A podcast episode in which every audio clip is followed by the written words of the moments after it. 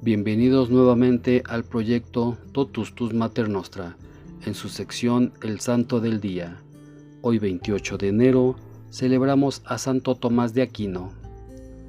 Nace en el castillo de Rocaseca, cerca de Nápoles, Italia, en 1225. Es el último hijo varón de una numerosa familia de 12 hijos. Su padre se llamaba Landulfo de Aquino, alto, grueso, bien proporcionado, frente despejada, porte distinguido, una gran amabilidad en el trato y mucha delicadeza de sentimientos. Cerca del castillo donde nació estaba el famoso convento de los monjes benedictinos llamado Monte Cassino. Allí lo llevaron a hacer sus primeros años de estudio. Los monjes le enseñaron a meditar en silencio. Es el más piadoso, meditabundo y silencioso de todos los alumnos del convento. Lo que Leo estudia, lo aprende de memoria con una facilidad portentosa. Continúa sus estudios por cinco años en la Universidad de Nápoles. Allí supera a todos sus compañeros en memoria e inteligencia. Conoce a los padres dominicos y se entusiasma por esa comunidad. Quiere entrar de religioso pero su familia se opone. El religioso huye hacia Alemania, pero por el camino lo sorprenden sus hermanos que viajan acompañados de un escuadrón de militares y lo ponen preso. No logran quitarle el hábito de dominico, pero lo encierran en una prisión del castillo de Roca Seca. Tomás aprovecha su encierro de dos años en la prisión para aprenderse de memoria muchísimas frases de la Sagrada Biblia y para estudiar muy a fondo el mejor tratado de teología que había en ese tiempo, y que después él explicará muy bien en la universidad. Sus hermanos al ver que por más que le ruegan y lo amenazan, no logran quitarle la idea de seguir de religioso. Le envían a una mujer de mala vida para que lo haga pecar. Tomás toma en sus manos un tizón encendido y se lanza contra la mala mujer, amenazándola con quemarle el rostro si se atreve a acercársele. Ella sale huyendo y así al vencer él las pasiones de la carne. De esta forma, la Iglesia Católica logró conseguir un gran santo. Si este joven no hubiera sabido vencer la tentación de la impureza, no tendríamos hoy a este gran doctor de la Iglesia. Esa noche contempló en sueños una visión celestial que venía a felicitarlo y le traía una estola o banda blanca en señal de la virtud de la pureza que le concedía nuestro Señor. Liberado ya de la prisión, lo enviaron a Colonia, Alemania, a estudiar con el más sabio padre dominico de ese tiempo, San Alberto Magno. Al principio los compañeros no imaginaban la inteligencia que tenía Tomás, y al verlo tan robusto y siempre tan silencioso en las discusiones, le pusieron de apodo el buey mudo. Pero un día uno de sus compañeros leyó los apuntos de este joven estudiante y se los presentó al sabio profesor. San Alberto al leerlos les dijo a los demás estudiantes, ustedes lo llaman el buey mudo, pero este buey llenará un día con sus mugidos el mundo entero. Y así sucedió. Sus compañeros de ese tiempo dejaron este comentario. La ciencia de Tomás es muy grande, pero su piedad es más grande todavía. Pasa horas y horas rezando y en la misa después de la elevación parece que estuviera en el paraíso y hasta se le llenan el rostro de resplandores en vez en cuando mientras celebraba la Eucaristía. A los 27 años en 1252, ya es profesor de la famosísima Universidad de París. Sus clases de teología y filosofía son las más concurridas de la universidad. El rey San Luis lo estima tanto que lo consulta en todos los asuntos de importancia, y en la universidad es tan grande el prestigio que tiene y su ascendiente sobre los demás, que cuando se trataba de enorme discusión acerca de la Eucaristía y no logran ponerse de acuerdo, al fin los bandos aceptan que sea Tomás de Aquino el que haga de árbitro y diga la última palabra. Lo que él dice es aceptado por todos sin excepción. En 1259, el sumo pontífice lo llama a Italia y por siete años recorre el país predicando y enseñando es un encargado de dirigir el Colegio Pontificio de Roma para jóvenes que se preparan para puestos de importancia especial.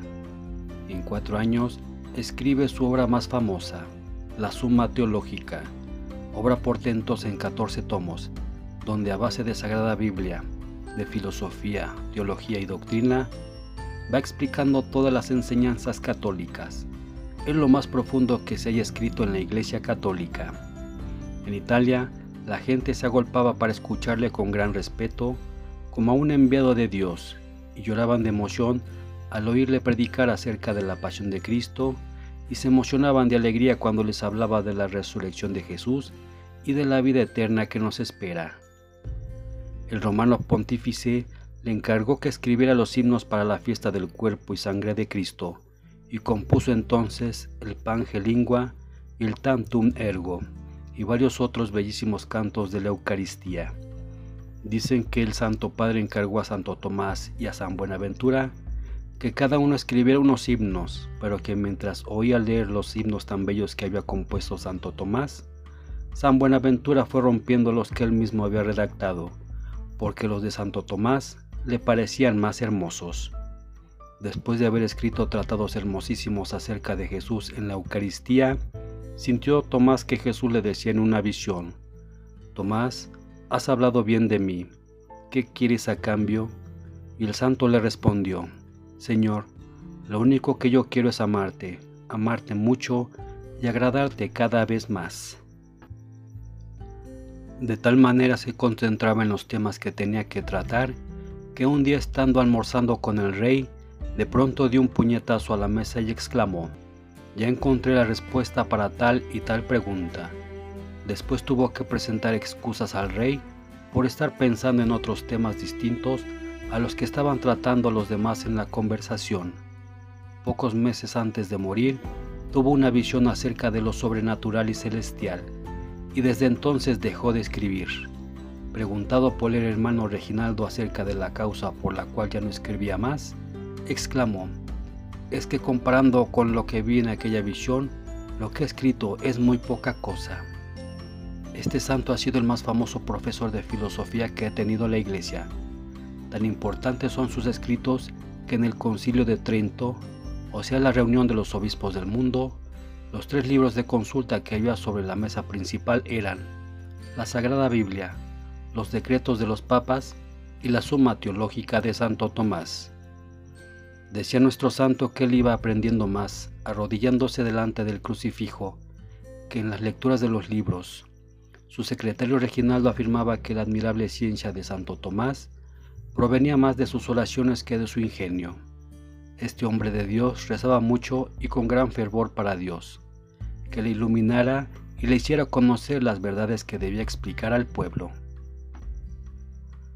Su humildad cumplía exactamente aquel consejo de San Pablo. Consideren superiores a los demás. Siempre consideraba que los otros eran mejores que él. Aún en las más acaloradas discusiones, exponía sus ideas con total calma. Jamás se dejó llevar por la cólera, aunque los adversarios lo ofendieran fuertemente, y nunca se le oyó decir alguna cosa que pudiera ofender a alguno.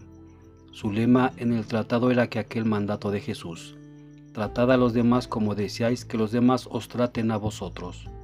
Su devoción por la Virgen María era muy grande. En el margen de sus cuadernos escribía, Dios te salve María, y compuso un tratado acerca del Ave María. El sumo pontífice lo envió al concilio de León, pero por el camino se sintió mal y fue recibido en el monasterio de los monjes cistercienses de Fosanova. Cuando le llevaron por última vez la Sagrada Comunión, exclamó, Ahora te recibo a ti, mi Jesús, que pagaste con tu sangre el precio de la redención de mi alma. Todas las enseñanzas que escribí manifiestan mi fe en Jesucristo y mi amor por la Santa Iglesia Católica, de quien profeso ser hijo obediente. Murió el 7 de marzo de 1274 a la edad de 49 años.